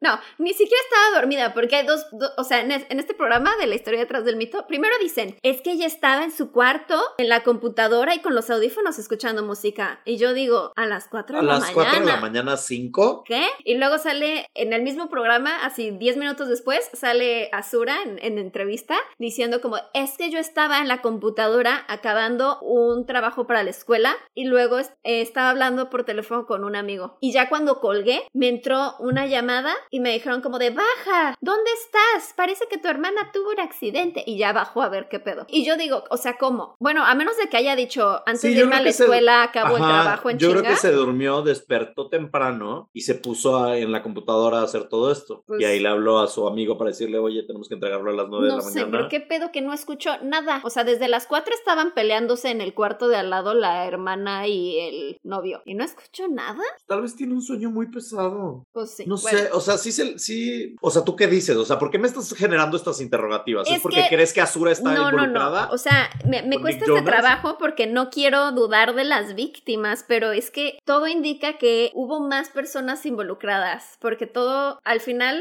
Diego fue el acusado, pero parece ser que hubo más personas y entonces se cree que Erika también fue culpable, pero que se encubrió. Y bueno, ahora sí, les voy a decir qué pedo. El punto es que, por ejemplo, cuando salió Erika del hospital, o sea, hay muchas fotos de que está saliendo del hospital y trae una muñequera y entonces dicen como que eso puede ser porque tuvo una lesión al haber usado un arma blanca. Claro. Y que cuando no sabes cómo apuñalar a alguien, no sé, con el hueso o algo, como que te lastimas la pues muñeca. tienes que saber cómo. Entonces dicen. Qué miedo. Iba a decir, tienes que saber cómo apuñalar a alguien y dije, no, ¿para qué digo eso? Entonces, el punto es que, pues dicen, ¿no? Así como está muy raro que traiga una muñequera. Luego, dicen que está muy sospechoso que días después de que murieron los niños y pasó todo esto, había fotos de la familia yéndose de compras, yendo a eventos, ¿sabes? Como haciendo vida normal. No sé, también luego, pues uno salta a juzgar como de, ¿por qué no están llorando? Pues probablemente estaban en shock, o sea, como que ni estaban entendiendo que lo que acaba de pasar y nada más fue como hay que hacer algo para distraernos, vámonos de compras y todos, ¡Oh! Están de compras. Claro, pues, ¿qué haces? No sé. Ajá. Necesitas distraerte también, no puedes estar llorando y en shock 24 horas del día porque te da un ataque. Además, tengan en cuenta que no podían estar en su casa porque la casa estaba siendo investigada así, entonces seguro era como, pues en vez de estar encerrados en algún lugar, pues hay que hacer algo para distraernos, no sé. Pero el punto es que, pues como hay fotos así de que estaban, o ella estaba de fiesta y estaba como, pues súper maquillada y ya sabes, como que hay fotos de que está en eventos y pues decían como, qué extraño que está como haciendo vida normal. Luego está está sospechoso que necesitaban como pues más días para hacer investigaciones de, no sé, aquí hay una mancha de sangre, significa que aquí caminó y aquí estuvo no sé quién y aquí movieron el cuerpo y tal. Pero a los tres días, como esta señora Teresa tenía como, dicen en este programa, que como tenía conectes en multimedios y así, que consiguió que le regresaran su casa a los tres días y luego, luego mandó a que limpiaran toda la casa y la remodelaran. Y entonces los abogados de Diego decían como, pues es que ya no pudimos hacer más pruebas Investigación y forense, de, ajá, investigación forense, porque a los tres días ya habían eliminado todas las evidencias. Luego los niños los incineraron en chinga y no hicieron autopsia. Entonces no hubo forma de como de tener como un acta de cuál fue la causa de muerte. Híjole, sí me, sí, ya me estoy yendo del lado de que tal vez sí. Sí, está como bien sospechoso. Sí está shady. Ajá. Porque siento que no hay forma, si hay un homicidio, que no haya una autopsia. O sea, no hay manera de que legalmente te digan, no hay pedo, que no hay autopsia, ¿no? O sea, aunque sean niños, necesitan No, una autopsia. Son tus hijos, quieres saber exactamente, o sea, bueno, no sé. Es que no sé si, si, o sea, no sé cómo reaccionarías, ¿sabes? O sea, no sé si es como de que ya a la chingada, o sea, de que sí están muertos, lo que sea, pero no quiero que mi casa me recuerde todo el tiempo a ellos y no quiero saber que ya nada más quiero que esto pase para empezar con mi duelo, ¿sabes? Sí. No sé si esa es la reacción correcta o, o sea, o tal vez es cada quien, ¿sabes? O hay otra persona que diría, no, yo quiero que se investigue hasta las últimas y que se sepa todo para que este güey se refunda en la cárcel. O quiero esconder todo porque tal vez mi hija tiene más que ver y ya no le quiero arruinar la vida a mi hija que de por sí ya me arruinó la mía y mató a dos de mis hijos. O sea, no sé. Luego hay también como inconsistencias de las declaraciones de Katy, o sea, a veces decía como, no sé, un- una vez dijo como de, ay, sí, es que escuché cuando Erika se despidió de Diego fuera de la casa, y así como si nada, ¿no? Digo, bueno, va- o sea, no sé. Luego, bueno, también está sospechoso eso de que pues la otra Azura dice que pues ella no escuchó nada, que no vio nada. Diego había declarado que Erika también era responsable de la muerte de sus hermanos y en una de las declaraciones dijo, yo no lo hice, las cosas no sucedieron de esa manera. Erika estaba muy enojada con su mamá, estaba llena de odio hacia sus hermanos. No los soportaba y estaba molesta por cuidarlos porque su madre salía mucho de viaje y no los cuidaba. Tenía que llevarlos a la escuela, tenía que recogerlos, tenía que dormir a Eric. Sabía que entre ella y las sirvientas se hacían cargo de los niños porque la señora siempre estaba de viaje por cuestiones de trabajo o con el novio y encima la señora tenía meses que quería tener otro hijo. ¿Qué estás buscando? No, estoy viendo las fotos de, de Erika y se ve como alguien que le gustaba Panda y Kudai. sí, Entonces, muy kudai. Ajá, entonces eso también es como, o sea, quería ponerle una cara a Erika para ver si, si se veía como... Tiene cara de asesina. tiene cara de asesina y si tiene cara de... que son engañosos las caras de los Por eso, pero si me dijeras, esta mujer mató a alguien, sí te la compro. Porque sí trae el, la sombra 2000 era, ya sabes, el mega, ni siquiera es. Estás ahí, diciendo que el- todos los hemos, tenemos tendencias No, pero te la compro de más. asesinar. Te la compro más porque sí. O sea, sí, sí debería, sí tener el quirófano, ya sabes. Eh, el quirófano. Bueno, según otras declaraciones, ah, hubo un careo. Yo ni sabía que se hacía esto. ¿Ubicas que es un careo? Que los ponen como, pues ya sabes, en el Cara mismo cara. cuarto, como hablar, ajá, como pues para que hablen sobre el caso y así. Y entonces graban esto y durante, hay un careo de Diego y Erika. Buenísimo. A ver, que te tiene o que sea, echar. los pusieron cara a cara para ver Sí. quién se metía. Uy, me encanta esto, México, me estás dando toda la vida que necesito, gracias. Pero, o sea, por ejemplo, él ahí dice, yo estoy dispuesto a pagar por lo mío, pero por lo tuyo no. Uh, Y como que está bien raro ese careo porque ella como que actúa como si, como si estuviera actuando, o sea, como si estuviera en una novela, o sea, como que él empieza a decir como de, qué bueno que ya te están medicando, tuvieron que haber hecho esto hace mucho tiempo. O sea, neta estás muy mal y toda tu familia está enferma. Y ella así como de, cállate, digo, cállate, no. Así, ya sabes, como que se, nota muy falsa, no sé. Que nuevamente me siento mal porque como es dudoso, es que es dudoso, no sabemos No si podemos sé. burlarnos de ella porque es asesina o no burlarnos No de ella porque si- es víctima. Ajá, a lo mejor simplemente no sabía cómo reaccionar de que está frente a este güey que le hizo cosas horribles o si realmente está actuando. Todo es como muy... Ah, como que te explota la mente ver esto y, y tratar de descifrar quién es el malo. Y bueno, y él, él como que le empieza a decir de, tú sabes lo que hiciste, tú sabes, mataste a tus hermanitos, no sé qué. Y ella como que de repente dicen como de, bueno, algo tienen algo más que decir y ya. Sí, Dios juzga las acciones y lo que hiciste tú se va a juzgar. Así ya sabes, como que, como actúa, no sé, suena neta como de novela. Y Pero, o sea, a ver, a mí, Te pone A ver, frente a alguien que acaba de matar a un a familiar. que mató no a un mames. familiar. Tú no tienes idea el drama que le voy a armar. Tú no tienes idea cómo le voy a gritar hasta que me quiten de ahí. Me voy a la desgañitar avienta, sí, no sé. gritándole la mierda de persona porque toda mi vida a personas que amo, ¿sabes? O sea, no hay forma. ¿Cómo? No entiendo. Pero es que Entonces, ah, nuevamente es, a lo mejor y ella reaccionó así porque sigue en shock, no sé. Pero pues obviamente los medios como que analizaron esto y decían como, es, o sea, hay de hecho un video interesante. Pero no hay, no hay enojo, ¿sabes? O sea, en lo que No me había dices no hay enojo. Y es lo que decían todos, como en todas las fotos, después, así, unos días después de los hechos, ella se le ve como molesta, como enojada, no se ve triste o como de que digas así de no mames lo que me hicieron y lo que le hicieron a mis hermanos, sino se ve como emputada. Pero entonces, si estaba emputada, ¿por qué cuando le ponen enfrente a Diego ya no está emputada? Sí, no, está como de, pues yo duermo tranquila, Diego, duermo tranquila cada noche. Y él así Uh. como, ¿en serio? ¿Duermes tranquila? Porque yo sí duermo tranquilo, porque yo ya confesé lo que yo hice, mi parte sí, pero tú no has, ya sabes, como tú no has... Y él se Él nota sí como muy enojado. tranquilo. Él se nota como, ajá, Ah. enojado, pero se nota como que sí está como actuando natural. Claro. Y le dice como de, yo estaba dispuesto a arruinar mi vida por ti, pero ya no tengo por qué seguirte protegiendo. Y no sé qué. Entonces, ay, eso sí, siento que suena... Es que lo raro, lo raro es el acuchillamiento a ella. Ajá, eso es lo único que te saca del, del a huevo son De cómplices. Ajá. eso, los chismes, ya sabes, en los medios dicen que supuestamente tenían un pacto suicida. Y entonces que después de que pasó eso, como que dijeron como de, bueno, pues tú mátame, o sea, me voy a desangrar aquí y luego que él se iba a ir a aventar de un puente. Y luego él dice en sus declaraciones como de, pues sí, después de que pasó eso, me dijo como, pues los siguientes somos nosotros. Y ya, y que al final pues no, no pasó. No manches, No pues. sé. O sea, como de que, a ver, acuchíllame, pero bueno, entonces tú te vas a aventar del puente. O sea,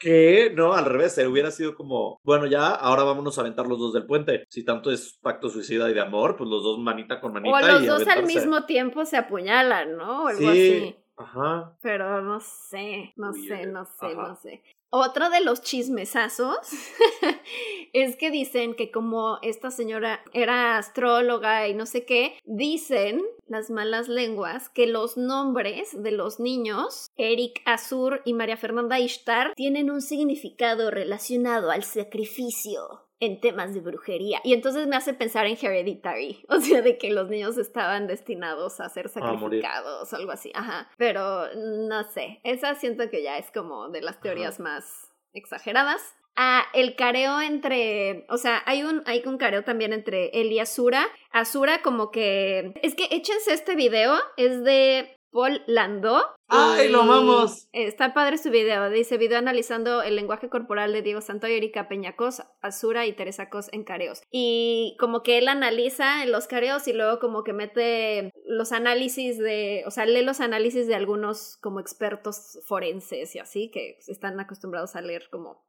lenguaje corporal.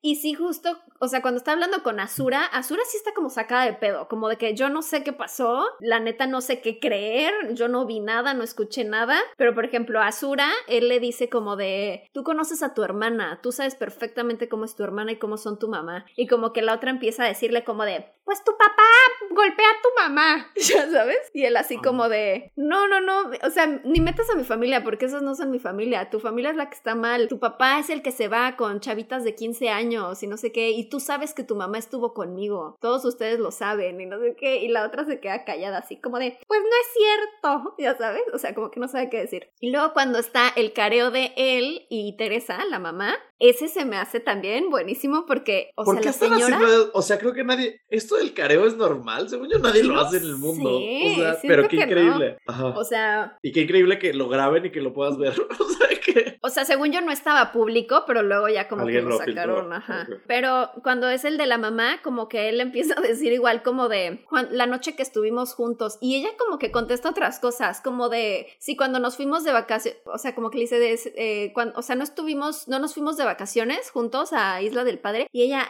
a ver muchachito, no, y entonces en el análisis era justo como de, todo el tiempo le dice jovencito, muchachito, como tratando de hacerlo menos, como de yo soy acá la, chingona. Y le dice como de no estuvimos juntos. No, a ver, yo no me fui de vacaciones contigo. Yo me fui con mi familia y tú llegaste un rato. Es como, güey, o sea, sí estuvo con ustedes entonces, ¿no? Yo nunca he pasado vacaciones contigo, muchachito. Pues es que ella solita se está distanciando de la relación que tenía con él. Ajá, sí, y él, él le sigue diciendo como de, o sea, entonces no estuvimos juntos esa noche. Jamás jovencito, jamás. Y es como, hmm, suena. Y luego empieza a dar como muchos detalles innecesarios, como de, a ver, no, ese día que llegamos a Isla del Padre y fuimos a cenar al restaurante de Langosta, esa noche yo llegué a mi casa y no sé qué. Y es como, güey, ¿qué tiene que ver esto? Te está diciendo, ¿te acuerdas que estuvimos juntos una noche? Claro. Y ella dando detalles que ni al caso. Y también lo que está bien raro es que cuando le dice así como de, él le dice como, yo no fui, sabes que tu hija también tiene que ver con esto, no sé qué y él así como, ella dice como de,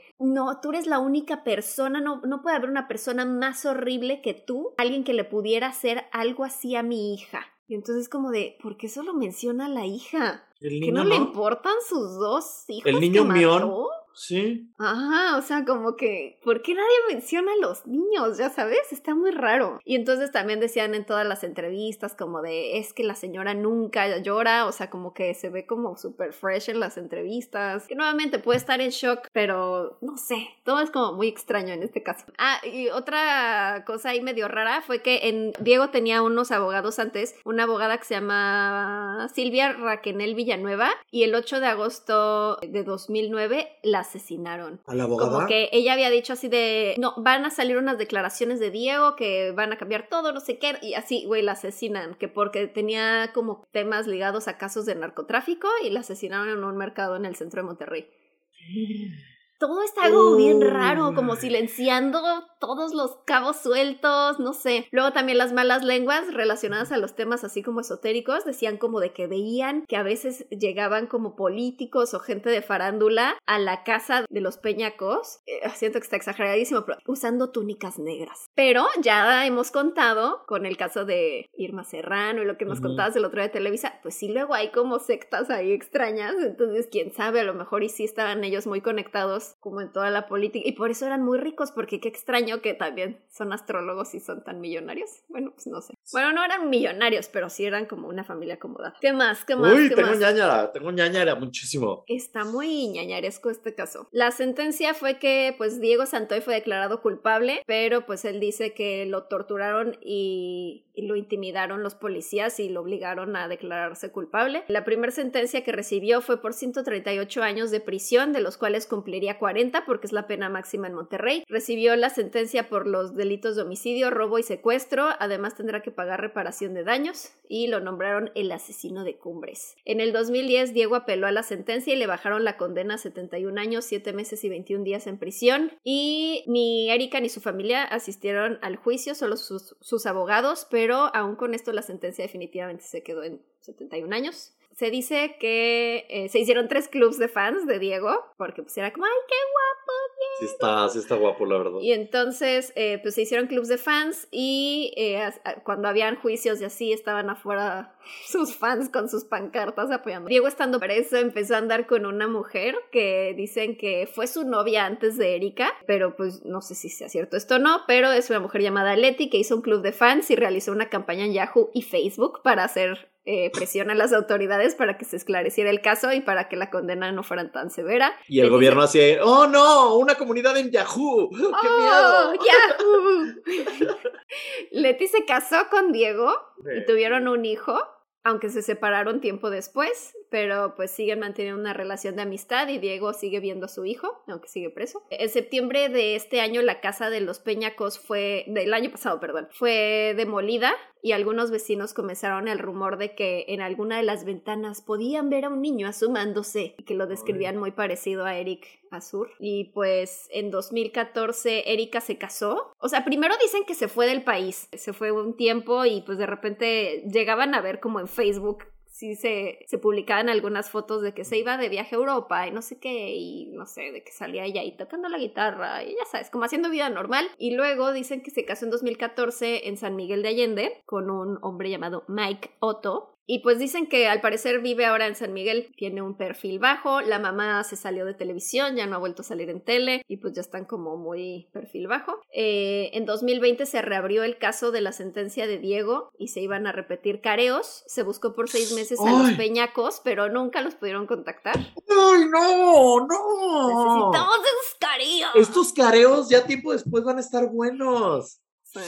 Y todavía el año pasado, en marzo, le hicieron una entrevista a Diego de Reforma, que hay video igual en YouTube de que pues van y lo, lo entrevistan en la cárcel. Y pues ya como que, como muchos presos, pasa el caso de que pues como que se convierten a la religión y entonces ya es como muy cristiano y...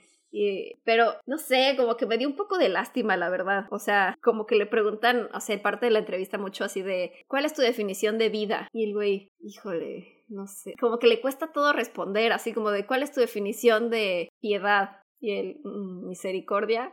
Y así, ¿cuál es tu definición de misericordia? No sé. ¿Cuál es tu definición de libertad? No sé. ¿Cuál es tu definición de dolor? No sé. Ay, no, no, neta, no sé cómo que. Pues es que, siento que ya no quiere decir nada más, pues ya lo incriminaron. Pero. No, y sí le eh, preguntaban como. Le volvían a preguntar del caso y decía, no, de eso no vamos a hablar. Bueno, pero antes sí hablabas de esto. Pues sí, pero ahorita ya no quiero. ¿Por qué? Tus abogados no, y porque yo no quiero. Y ahí luego como que le vuelvan a preguntar. Si pudieras revivir el año 2006, y ya se quita el micrófono y dice, bueno, ya nos vamos. O sea, como. Pues entonces, ¿para qué crees que te voy a entrevistar? Entrevistar, Diego Santo, para ver tus opiniones sobre la vida, no. o sea, y de todas maneras ni dio sus opiniones. Ni siquiera diste nada. O sea, ¿para, qué chingados aceptas? sé que fue por dinero, pero pues, ¿qué? O sea, no hiciste nada. Fuiste a pues no hacer nada. Sé, no sé este caso está... Mm. Mira, yo no tengo nada claramente de conocimiento acerca del caso, pero... Ah, y luego hubo un tema con la cajuela del coche, ¿no? Que encontraron el coche y el coche, o algo lo recuerdo, ¿no? O sea, es que había metido a Katy en la cajuela del coche. Ajá, pero que no encontraron el coche y luego encontraron el coche o algo así. Tal vez es otro asesinato. De eso ya no vi nada. Ajá, que había como, que hace poco, o sea, me refiero a hace cinco años, una cosa así, encontraron como circuito cerrado de él en un taller con el coche tratando de desmantelarlo. No, no, eso fue, ajá, fue un feminicidio de hace como ¿verdad? años, creo que en Morelia. Ah, ok,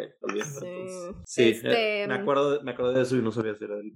Pero, ay, qué triste. Uy. Em, pero, pero sí, no sé. Y por ejemplo, el amigo, supuestamente el amigo Humberto Leal, en sus declaraciones dijo que cuando el otro fue a pedirle ropa y así, que pues vio que traía una mochila, que traía cinta canela y un martillo y no sé qué. Pero luego no volvió a decir eso. Entonces, no sé, cómo que. Es muy peligroso lo que voy a decir y lo digo de este modo porque claramente no conozco el caso a la perfección ni tengo nada de idea, pero mi opinión muy subjetiva, lo remarco y lo recalco, es que ella sí tiene algo que ver. Es que todos los que ven el caso, o sea, como expertos forenses y así, todos dicen, se nota que ella estuvo involucrada de cierta Algo tuvo que ver, porque también pienso, si él hizo todo y al final del día se declara culpable, pues ya, o sea, que ya le dieron su sentencia, ya, o sea, ya no va a cambiar nada, ¿no? Entonces, ¿por qué seguiría diciendo que ella tuvo la culpa de algunas cosas? ¿Sabes? O sea, como que si yo fui un asesino y mato a todos y trato de que, que mi novia esté como inculpada también, pero no me sale, que eso es como supongo la versión de ella y de la familia de ella, y no me sale, y ya, y termino yo siendo inculpado, y yo siendo arrestado, y yo siendo enjuiciado, y todo, pues ya, eventualmente después de que ya me dan la condena y de que ya fui declarado culpable y de que ya están los cargos de homicidio sobre mí, pues ya digo como que bueno, pues sí fui yo, chin, la cagué, una disculpita o...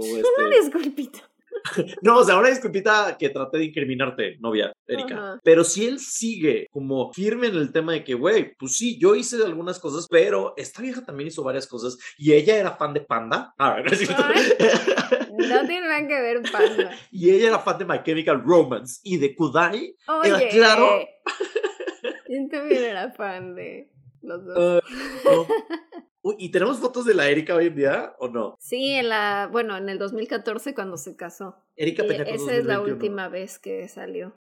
Todavía tiene cara de mala. Perdón, perdónenme, discúlpenme, tal vez no tiene nada que ver. Erika Peña en, en el 2022. Qué miedo, ¿no? Es que me quedé pensando de si hay una posibilidad de que ella sí tuvo algo que ver. Imagínate el esposo ¿Tendrá la duda? ¿Y el hijo? ¿Tiene un hijo? Tiene una hija, ¿no? ¿No dijiste? No, no, él, Diego, tiene un hijo. Ah, pero él- ella no. Eh, no sé, es que ya no se sabe nada de ella. Creo que sí tengo aquí. Así luce Erika Peñacos en 2022. Denos, si alguien tiene eh, detalles, porque sé que muchos dos- luego ajá. dicen como, ah, yo conocí a alguien, Sí, no sí, sé. sí. Por ejemplo, de nuestros patroñers, Moni Sánchez nos decía, un tío mío trabajaba con Diego, lo llegó a conocer. Entonces, avísanos.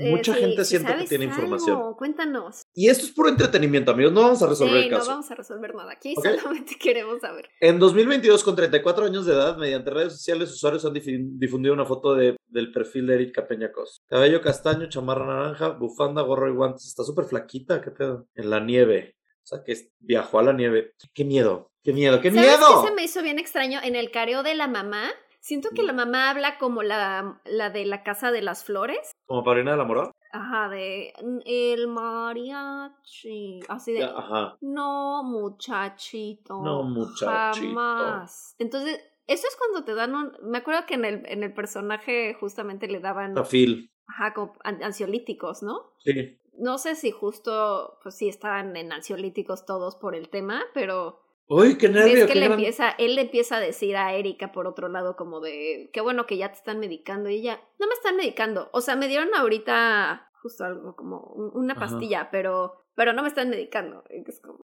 Nervio.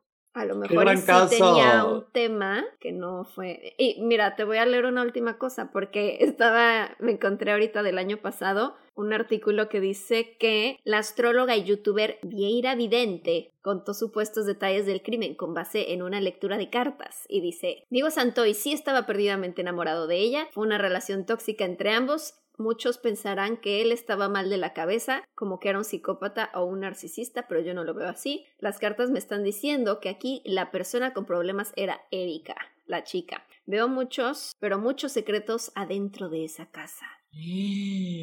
¿Ves? Hay más cosas que las que no sabemos, estoy seguro de eso. Y o sea, porque también... sí está, o sea, está Nick Jonas, está la de Kudai, pero también estamos hablando de que la mamá ahí tenía su Walter Mercadés. o sea- Mm, Luego también en esta versión psíquica, que no, no son hechos, pero bueno, dice ella, eh, aquí es como un trío. Aquí hubo algo muy fuerte. Sí, estas cartas me lo están confirmando. Una persona mayor, la madre de Erika, y un joven están juntos. Sí le hicieron infiel a su propia hija, a Erika. A esa señora le ha gustado estar más afuera. No ha sido buena madre y Erika ha carecido de mucho amor, en lo personal y en lo profesional, y veo también muchos celos de parte de Erika. Ella no estaba muy bien de la cabeza. Ella es una muchacha bipolar. Y luego dice, Diego sí es culpable de esos asesinatos. Él tiene culpa, sin embargo, él no fue el culpable totalmente. La que lo planeó todo fue la misma Claro. Peña, por Es una cuestión de celos, para darle donde más le duele a su madre por la traición que ella le hizo de acostarse y estar con Diego. ¿Cómo ves? O sea, la verdad es, digo, no sé, pero pues creo que tiene cierta... Suena, suena real lo que dice Vieira Vidente. Idea. Pues bueno, esos fueron los casos. Yo ya ni quiero contar mi caso. ya de ya nos vamos. No mames, me eché un buen de tiempo, ¿verdad? Sí, y si hacemos dos partes, amigos. Muchas gracias por escuchar la primera parte de este episodio. Los Perdón. amamos y nos vemos la siguiente semana. Adiós. Perdón, perdón. Bueno, pues yo les voy a contar mi caso paranormal. Amigos, disculpen que este episodio sea un episodio larguísimo, Perdón. pero no, eh, no pasa nada. Creo que todo el mundo estamos muy entretenidos y pues al final del día le pueden poner pausa y seguirlo escuchando de otro día, en otro momento, etc. Yo les voy a contar sobre un caso paranormal que no está muy largo, pero me voy a ir tantito rápido para que no dure horas este episodio. Pues la semana pasada fueron los Grammys. Me quedé pensando en alguna historia de un músico o de alguien, de fantasmas, de músicos, de algo así. Y pues dije, ¿quién más que, quién mejor que el rey del rock and roll? Que el icónico, el- la leyenda de la música, Elvis Juan. Gabriel. Belinda. Este, Justin Bieber. No, Juan eh, Gabriel que no está muerto. no está muerto, amigos. Yo... Bueno, platiquemos sobre él, ¿no? Entonces, les voy a platicar sobre Elvis Presley. Es una de las eh, figuras más importantes del siglo XX, obviamente, pero no les voy a hablar de su vida, porque hueva. vamos a hablar, bueno, o sea, no hueva, pero ya lo van a ver muchos lados, no es importante. No es, Va a salir una este película de Baz Luhrmann este año. Sí, salen en junio, sale la película de Baz Luhrmann. Entonces, ya ahí se enterarán de su vida, sus problemas. Pero yo les voy a empezar a contar de Elvis post-mortem. O sea, voy a empezar con la muerte de Elvis Presley. Se muere en 1977. Él era, él, obviamente era una figura super hot del mundo de la música, todo el mundo lo amaba, pero en 1977 ya se había descuidado bastante, estaba en problemas de drogas, ni siquiera podía terminar sus conciertos, ya sus conciertos ya los acababa como balbuceando y ya no se le entendía. Como Alejandro Fernández, que no, sé si se drogas. Y Luis Miguel, no sé si se metan drogas, pero pues alcohol seguro se meten porque empiezan sus conciertos íntegros y terminan, bueno, o sea, arrastrándose. Bueno, entonces la gente se estaba quejando muchísimo. Para agosto de 1977, Elvis padecía de glaucoma, hipertensión, daño hepático, intestinal y todas estas eran causadas por el abuso de las reportadas 14 drogas que consumía.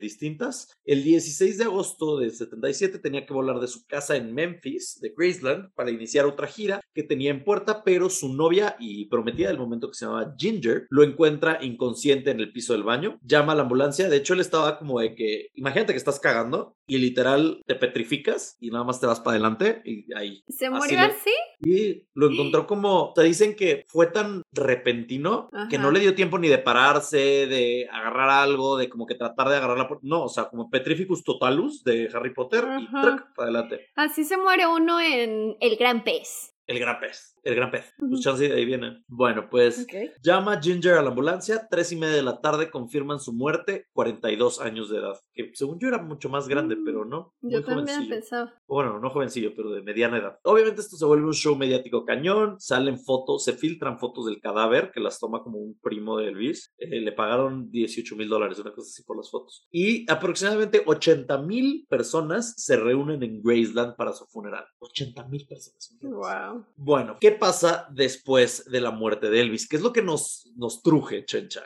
El fantasma de Elvis Presley. Bueno, vamos a empezar con las personas, ¿ok? Porque digamos que este caso está en dos partes. La primera son las personas que han visto el, que han, iba a decir, que han eh, visto el visionario de Elvis, han visto el visto de Elvis. Y es, pues, son tres en general, hay más personas que lo han visto, pero tres cercanas, allegadas a él. La primera es, es Priscilla Presley, que fue su esposa en los 70, y dijo que cuando va a propiedades de Elvis Presley se aparece para ella, sobre todo si está en Graceland, dice que de repente se prende la música eh, de la nada, son canciones de Elvis, y entonces ella ya sabe que él está ahí, y lo ha visto un par de veces bajar de las escaleras de la casa. Y dice que a veces habla con él, pero que no siente miedo, sino que siente como paz porque ella lo quería y lo amaba mucho y él a ella. Su hija también ha sentido a Elvis porque dijo que en una ocasión estaba en el Ryman Auditorium en Nashville y que cuando fue al vestidor, de la nada se cierra el vestidor, con seguro, y entonces ella trata de salir, Lisa Marie Presley trata de salir, Lisa Marie Presley, por cierto, chisme, es la que se casó con Michael Jackson. Trata de salir varias veces. También se casó con Nicolas Cage. No tuvieron hijos, ¿verdad? Michael Jackson ni Presley. Según. Sí, Blanket. Blanket es de. Sí, ¿no? ¿Ella? Según yo sí, o sí, o Paris. Según yo sí tuvieron hijos. A ver, aquí lo tengo, aquí tengo su. su ¿Cómo se llama? Su Wikipedia. Ay, está guapa, ¿no? Sí, tiene cuatro hijos, pero es que no sé cuál, pero no dice con cuál, con qué padres. También es la mamá de Riley Keough. ¿Quién? Que es una modelo y actriz, ¿sabes cuál? La que salió en... Ahorita está en una película que se llama Sola, Sola, pero ha salido en como varias... It Comes at Night. Ah, ya. Mad Max Fury Road, eh, Magic Mike, The Runaways, Riverdale, salió. X, ha salido en varias. El punto es, estoy tratando de ver los Ok, no tuvieron hijos, Michael Jackson y Lisa Marie Presley, al parecer, por lo que estamos viendo en internet. ¿no? Pero bueno, ¿en qué estaba? Ah, Lisa Marie Presley ella dijo que no quería que llegaran a tener una pelea por custodia si se separaban. muy visionaria ella. Muy visionaria, pero muy tonta. Imagínate una, o sea, una persona que tuviera el linaje por un lado de Elvis Presley y por el otro de Michael Jackson. Sí. O sea, eso es una bomba de talento y genio musical como nadie en esta tierra. ¿Estamos de acuerdo? Es como Blue Ivy Carter. Es como todo perfecto. Bueno, el punto es que está en el vestidor del auditorio este Nashville se cierra la puerta, no puede abrirla, se empieza a desesperar, se pone a gritar de que sáquenme, sáquenme, sáquenme, y de repente escucha una risa y dice que era la risa exacta de su papá, y cuando la escuchó se tranquilizó y en ese momento se abrió la puerta, o sea, como que su papá la salvó de un encerrón. Mm. Otra persona que recientemente estuvo en contacto fue su sobrino Danny Smith, que tiene un canal de YouTube. Es un señor como de 40, 50 años, calvo, con sobrepeso y así. Y estaba platicando en su canal de YouTube que el otro día estaba pensando, ¿qué hubiera hecho Elvis si le hubiera tocado la pandemia, la época de la pandemia, ¿no? Y entonces, ¿qué estaba pensando en eso? Estaba sentado en su cuarto viendo la tele cuando de repente le dio sueño, apagó la tele, puso algo de música para dormir y empezó a sonar Elvis, ¿no? Entonces dijo como, ah, qué raro. Y de repente sintió que alguien le agarraba el hombro y él estaba completamente solo. Entonces dijo, ah, ok, probablemente eh, es mi tío que me está, está apareciendo conmigo. Y que eso le ayudó también a saber que todo iba a estar bien y que la pandemia iba a pasar. Entonces Elvis está enterado de los eh, eventos actuales. O sea, muerto pero consciente. Aparte de ellos, existen varios lugares donde te puedes tomar, esta es la segunda parte del caso, hay varios lugares donde te puedes encontrar a Elvis por si lo quieres buscar, eh, o bueno, su fantasma, su espíritu. El primero es su antiguo estudio de grabación en Tennessee, que son los RCA Recording Studios, donde grabó más de 200 canciones. Las personas que trabajan ahí y han visitado estos estudios, en específico el estudio B, dicen que varias cosas extrañas suceden, como que de repente los equipos de audio se prenden de la nada o los focos explotan y, ajá, lo cual está súper agresivo y que muchas veces también ven que los objetos se mueven del lugar y en algunas ocasiones inclusive puedes ver al mismísimo Elvis pasar de un lado a otro, o sea, como que en un pasillo de puerta a puerta ves a un Elvis. Segundo lugar que frecuenta el fantasma de Elvis es el Knickerbocker Hotel, que hoy en día son los Knickerbocker Apartments. Les voy a contar de los Knickerbocker en la próxima semana en los N Files, entonces no les quiero dar mucho, mucha información al respecto porque es un lugar, es un hotel en Los Ángeles que tiene también muchas cosas creepy, entonces... ¿No es el que sale en Zombieland 2? No, es que hay un hotel de Elvis, pero no sé qué era. No, está la casa, la mansión de Elvis, Graceland, sale en... Ah, y o sea, ahí vivía él y ahora es un hotel. Pues en Zombieland 2 es un hotel y aquí creo que también te puedes quedar en Graceland. Sí, sí, es como un bed and breakfast. Pero ahorita les cuento de Graceland. Justo es el último lugar del que les quiero contar porque es como la casa de, de Elvis. Justo lo tengo apuntado como de Zombieland 2. Bueno, el Knickerbocker es otro. El Knickerbocker está en Los Ángeles, está en California. Es como el Roosevelt que platicamos creo que en los primeros episodios de este podcast. es como el, ajá, es como el Cecil Hotel que también platicamos cuando lo de Lisa Lam. E, ese tipo de hoteles. Entonces, les voy a platicar de esto en los Files de la próxima semana. Esta semana les decía que les tenemos otra cosa, pero la próxima semana les cuento esto. Y en el cuarto 10-16 del Knickerbocker se quedaba Elvis muchas veces, sobre todo en 1955 se quedó por un extendido periodo de tiempo porque estaba grabando una película que se llamaba Love Me Tender.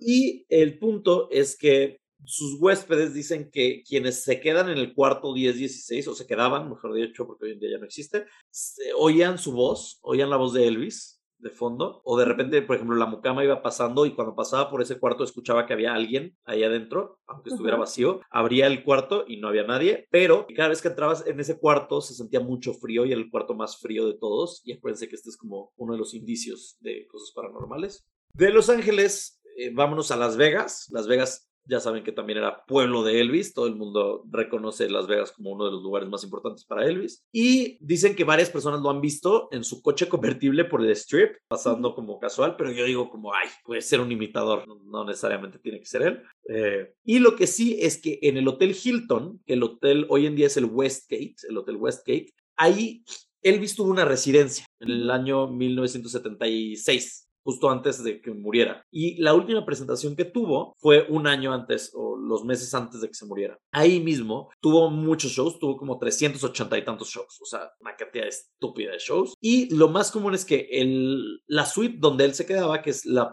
el penthouse del hotel, hoy en día ya lo dividieron en varias suites. Antes era como una mega turbo suite. Hoy en día es la Villa Toscana, una de las suites que está ahí y donde estaba su cuarto y dicen que ahí se aparece mucho y se escucha mucho la las canciones de Elvis, pero nadie las pone, nada más como que se oyen a lo lejos, lo cual es muy raro. Y de hecho, al lado de esta suite de la Villa Toscana vive hoy en día Barry Manilow, lo cual es nada más como un dato que les quería dar, cualquier cosa. Entonces Barry Manilow probablemente Cualquier cosa, pero si lo necesitan. Por si necesitan saberlo. Eh, pero al parecer Barry Manilow ha tenido como, ha visto varias veces a Elvis o siluetas o ha escuchado oh. música de Elvis. Y te puedes encontrar a Elvis en el elevador de carga porque eh, los pasillos de carga y este servicios son donde las celebridades normalmente van porque si te vas al elevador de gente normal, pues obviamente los fans enloquecen y te acosan y lo que sea, entonces se van por estos pasillos. Y los empleados lo han visto también en el sótano debajo del teatro del Westgate y en backstage. Pero la mejor historia que existe es la que cuenta Wayne Newton. Wayne Newton es un gran cantante, gran, gran cantante. Y dijo que unos meses después de que Elvis falleciera, él y su banda crearon un popurrí de éxitos en honor a Elvis, como un homenaje, en donde decían, pues vamos a tener una parte de seis minutos donde cante algunas partes de sus canciones más eh, exitosas. Y que el primer día que lo presentaron, un miembro de la producción le dijo, oye, hoy vamos a cerrar la parte del balcón, porque eh, veces, como son residencias en Las Vegas, en esa época había muchas y no siempre son sold out, ¿no? No es como la de Katy Perry que, o Britney, que sí son como residencias cada semana, estas eran como casi tres veces a la semana, entonces había fechas donde no había tanta gente.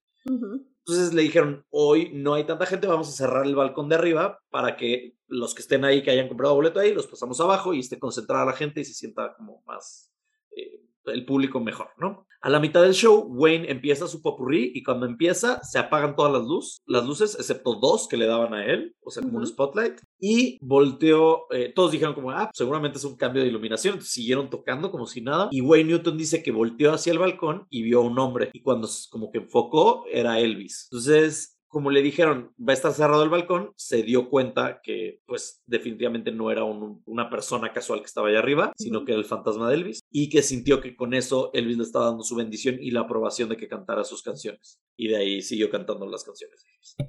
¿Qué? Qué padre ver al fantasma de un famoso. Sí. Me emocionaría más que ver al famoso en sí. en la recomendación que les di esta semana de Life After Death, eh, hay un fantasma famoso, sale un fantasma famoso. Oh. Ajá, una leyenda del cine. Se contacta con él. Y bueno, ahora sí vámonos al último lugar que es Graceland, ¿no? El lugar icónico de Elvis que él construye es su mega mansión en Memphis, Tennessee. Y de nuevo, Zombieland, la segunda parte, Zombieland Double Tap, tiene unas escenas eh, importantes en la mansión de Graceland. De hecho, mucho sucede en el jungle, el jungle Room, el cuarto de la selva, y ese era el cuarto favorito de Elvis, y por eso es que lo incluyen en la película. Era el cuarto favorito de Elvis porque ahí muchas veces él cantaba sus canciones para sus amigos y sus familiares, y hacía pedas y karaokes y cosas así, ¿no? Entonces, muchos de los visitantes dicen que cuando están en el vestíbulo, cuando entras a la mansión y estás en el vestíbulo, sientes que no estás solo, sientes una vibra rara, fría, incómoda y que hay alguien más y que algo raro pasó ahí y, que el aire se siente más denso y no es casualidad porque el vestíbulo está justo debajo del baño donde murió Elvis. Entonces, ajá, muchas de las vitrinas que están en exhibición, porque obviamente Graceland hoy en día tiene como muchos de sus overoles y todos estos como leotardo, no leotardos, este, jumpsuits y disfraces icónicos de Elvis, pues dicen que en el reflejo de las vitrinas puedes ver la cara de Elvis, está viendo, o sombras de personas pasando, y esa es normalmente Elvis. Otra persona dijo que se asoma por las ventanas de la casa. Si estás en el jardín puedes ver que alguien se asoma y es Elvis. Como les decía, su ex esposa Priscila lo ha visto un par de veces bajar las escaleras. Y también hay varios videos de, de Elvis. Hay uno en el Jungle Room que sí se ve bien chaqueto, ni siquiera se los quiero poner, porque de verdad se ve bien chafa. O sea, que la gente está como moviendo muebles y de repente se ve como una sombra perfecta de Elvis caminando a medio cuarto. Y es como, ay, mm. súper eh, efecto especial, ¿no? Sí. La verdad es que hay varios videos de visitantes. Si ustedes ponen en YouTube como Elvis Ghost Graceland, hay muchos videos, hay mucha gente como de que tomé una foto y aparece la cara de Elvis, o miren la sombra de Elvis, y como hablando de sus experiencias. La verdad es que yo no les creo a muchos, pero pues si ustedes lo creen, adelante, revísenlos. Y no sé, como que muchos yo los veo más como Photoshop o error de cámara o orbes o lo que sea, que realmente Elvis presente en las fotos de todos ustedes. Sí. Y pues eso, básicamente es la historia de que Elvis sigue Elvis no ha dejado el edificio, como dirían en su época. Y los músicos, es uno de los músicos que más anécdotas tiene que, de apariciones, por lo cual el legado de Elvis se ha vuelto que más allá de pues, su música, también se ha vuelto muy paranormal. Entonces, pues eso. Elvis, Elvis Teces, el bisexual, el bicicleta, el visionario. Estoy viendo fotos de Graceland, pero no, o sea, no sé por qué me imaginaba muy diferente el lugar. Ajá. O sea, porque vi Zombieland, pero no sé por qué en mi mente es no sé si hay otro lugar que tiene como fuera como una guitarra y así. Ah, ¿no, ¿No es el final donde dices? No. Tal vez. Hay otro lugar así como de... No me acuerdo mucho de la película, la verdad es que la vi nada más una vez hace como un año. Yo tampoco, no sé, no sé qué lugar me estoy acordando. Sí, no sé, no lo sé. Pero sí, Graceland es el cuarto de selva donde Eh, es Sale- uno verde, ¿no? Supongo. Ajá, es una jungla, que es donde aparece Rosario Dawson. Muy bien. Muy bien, pues esa es la historia que les tengo de Elvis, Sionario, Elvis. El visteces. Elvis Teces, el Visco. Y pues gracias por tu historia de Diego Santoy. En un futuro hemos platicado Pau y yo y les queríamos contar, ah, terminando este episodio, que de repente va a haber episodios donde por cuestiones de tiempo van a ser dos partes. No nos odien, no nos odien. De repente va a haber casos que hemos evitado Pau y yo como eh, asesinos seriales muy famosos que tienen una trayectoria muy larga porque no Una queremos hacer episodios- trayectoria. Sí, ¿por qué dice trayectoria? Eh, Años de Años de trabajo, sí. años de carrera y de labor asesinando No, no, gente. no. Entonces, para que no se vuelvan estos episodios larguísimos, lo que vamos a hacer es, algunos los vamos a hacer en dos partes, ¿no? Nada más para que estén conscientes de lo que viene Sí. en un futuro. Y ya. Sí, como este de hoy tal vez debió de haber sido de dos partes, pero bueno, espero que lo hayan disfrutado. Así es. Pues gracias por escucharnos. ¿Cuál es tu frase de despedida? Mi frase es ñañaras. Thank you. Thank you very much. Es- así decía Elvis. Ajá. La ¿Tuya? mía es ñañara. Tenemos una, Vos una cita en el el quirófano. Oh, no. Nos vemos. Bye. Bye.